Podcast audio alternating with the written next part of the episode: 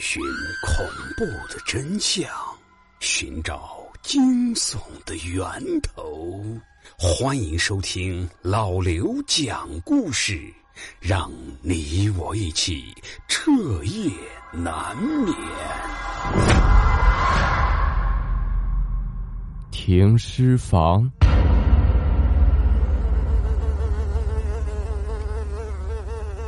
这是一个关于停尸房的故事，这是一个让我至今都不能释怀的事情。也是因为这件事，我离开了医院，离开了原本的工作，他对我的影响甚至到了现在，让我每晚都不能安然入睡。零八年，离开了学校，我被分到了一个乡镇的医院里。原本作为医学院高材的我，根本就很不满被分到这种地方。然而这里的人还相当的矫情做作。一开始对于这个地方我没什么好感，上班也只是每天像履行职务一样。也许是这孤傲的表现让院长觉得我很好欺负了，于是院长给了我一个美差，每晚检查停尸房。这是一个很少人知道，但是必须存在的工作。停尸房虽然全部是尸体，可还是有可能被人盗窃或者破坏。这个工作就是检查尸体是不是完好，数量有没有缺失。我是新人，拗不过谁，任务甩在我头上了，没办法，我只能接下来。我本来就是外科医生。对于尸体，虽说敬畏，但是并不害怕，甚至都有些麻木了。刚开始的几天都还很正常，我也就是下班和上班的时候去检查一下尸体。每天尸体入库的时候，我登记一下；取走尸体的时候再登记一下。在这停尸房里面有多少尸体，我都能清晰的记住。我每天除了做手术之外。做的事情也就和保安没什么区别了，唯一的区别就是我看管的是尸体。这样的日子过了差不多一个多星期，意外发生了，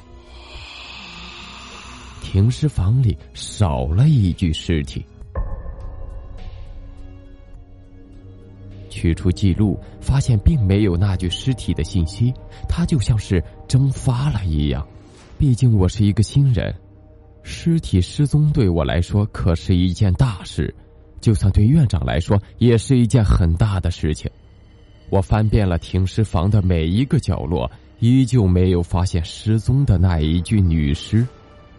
我在脑子里仔细的回忆着，我记得那具女尸是因为心脏病突发猝死，还没抢救就已经确认了心脏和大脑同时死亡。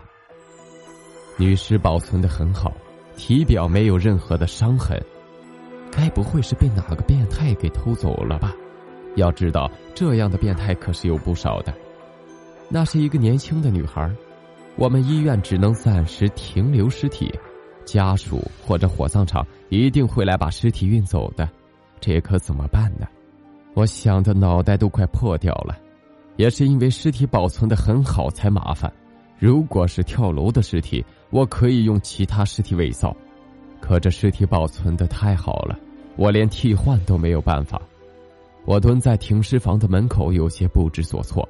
这可关系到我以后能不能回城里啊？怎么我就这么倒霉呀？平时都是忍气吞声上班，还能遇到这档子事情？现在已经是深夜十点多了，我依旧没有离开停尸房。突然，走廊里传来了脚步声，周围都静悄悄的。那脚步声我听得很清楚，难道是偷尸体的又回来了？我心里松了口气，站了起来，躲在了阴暗的角落里。脚步声越来越近，我的心情也越来越紧张。到底是什么样的变态会对尸体感兴趣？这变态我能不能对付？这是我现在在思考的问题。可是，就在我想着的时候，脚步声停在了停尸房的门口。之后，便有开门的声音传来。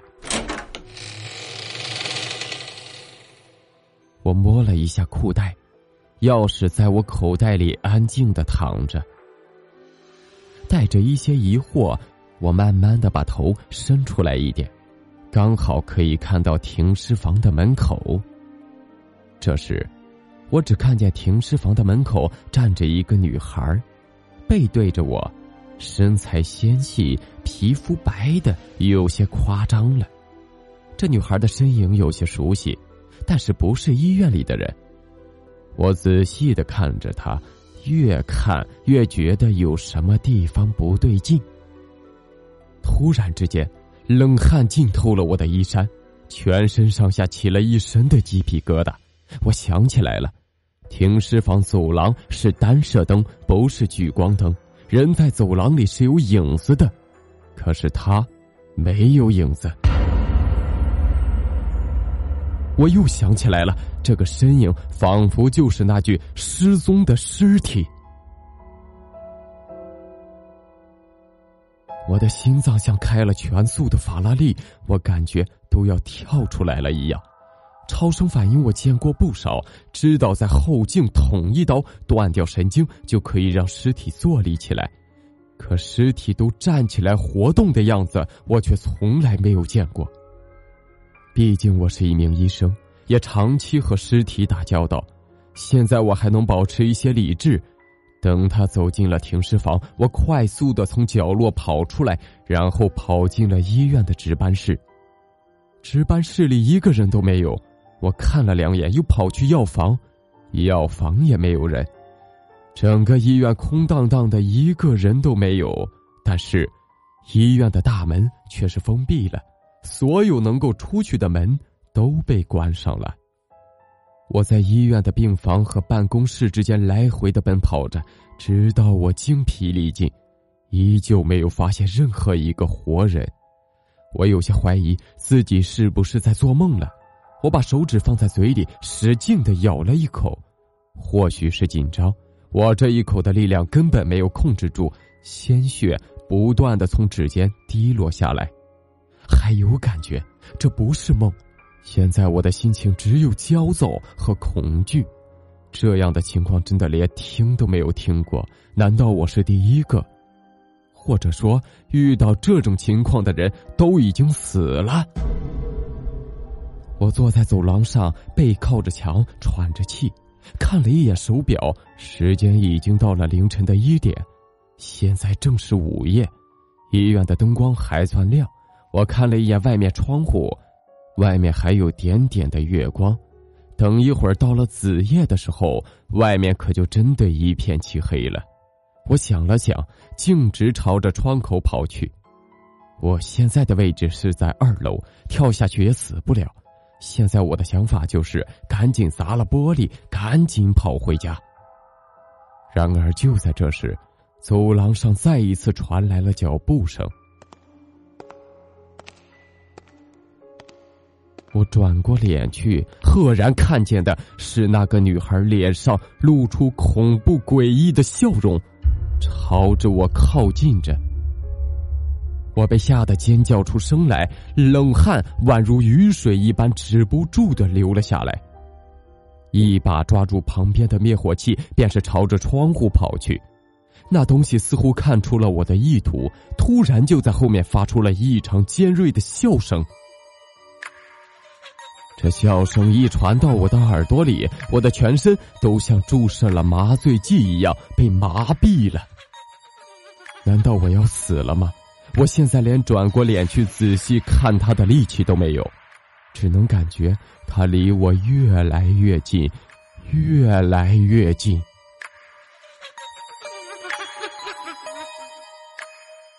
李医生，李医生，快醒醒啊！李医生。